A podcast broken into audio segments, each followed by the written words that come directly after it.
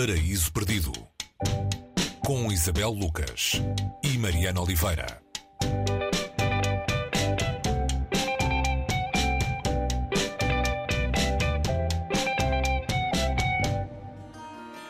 Hoje o Paraíso Perdido segue o caminho dos bosques. Eh, vamos atrás de Henry David Thoreau, eh, ensaísta, poeta, filósofo americano do século XIX, eh, que em 1854 publicou um livro, este que falamos, Walden, ou A Vida nos Bosques, sobre a sua experiência de isolamento a viver sozinho perto do lago, do lago Walden, no Massachusetts.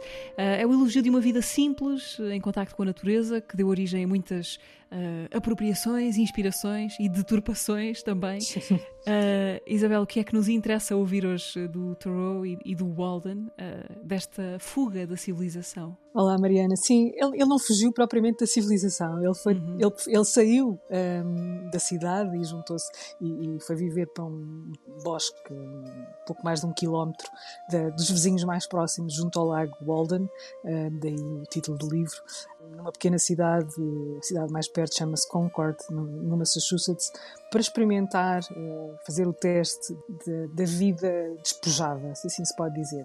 Ele construiu a sua própria cabana, construiu os móveis e foi tentar viver com o mínimo possível e tentar provar que era possível contrariar o movimento que estava a irromper de uma forma explosiva.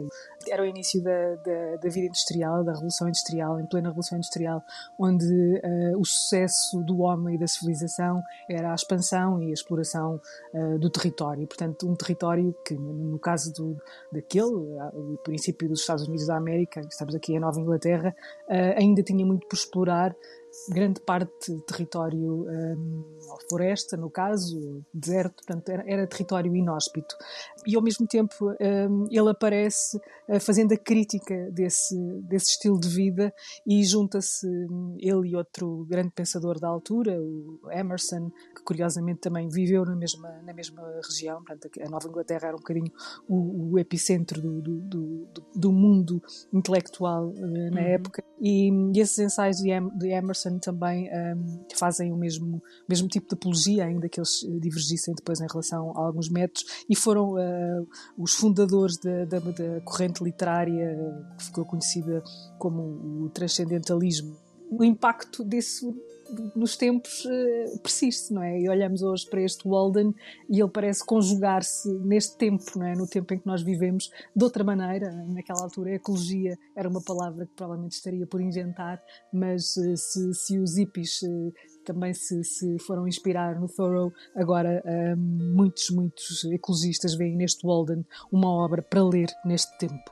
E é provável que, sabendo ou não mais alguma coisa do autor, já se tenham cruzado com referências pop a este livro.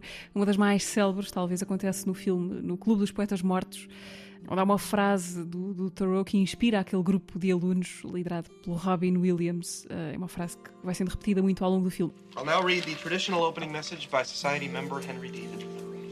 I went to the woods because I wanted to live deliberately. I wanted to live deep and suck out all the marrow of life. I'll second that. to put to rout all that was not life, and not when I had come to die, discover that I had not lived.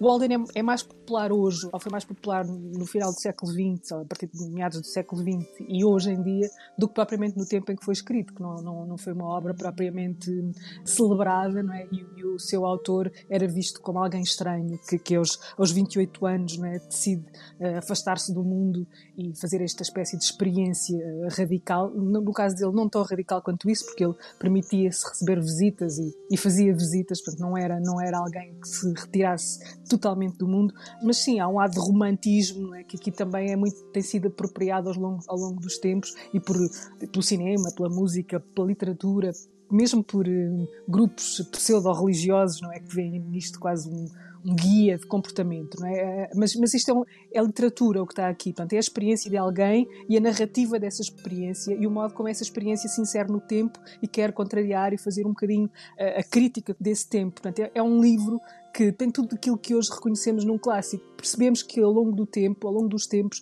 ele vai sendo relido à luz de determinados tempos. Isso, isso, é o que dá vida a um livro, não é? O livro não morreu.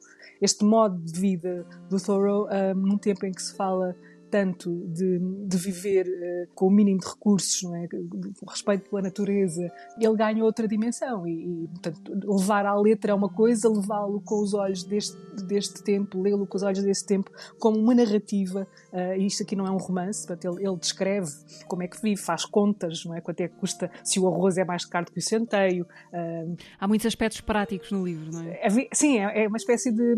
como se fosse uma demonstração da possibilidade de se viver desta maneira. Uh, chamemos-lhe uma, uma grande reportagem, um documentário, devemos-lhe chamar muitas coisas. E, e de facto é um livro muito inspirador a esse nível. Há mais do que uma edição portuguesa do Walden à escolha. Eh, encontra, por exemplo, na Antígona e também na Relógio d'Água. Walden ou A Vida nos Bosques, de Henry David Thoreau, trazido da tumba para nos dizer coisas muito de hoje no, no Paris Perdido. Isabel, até para a semana. Até para a semana, Mariana.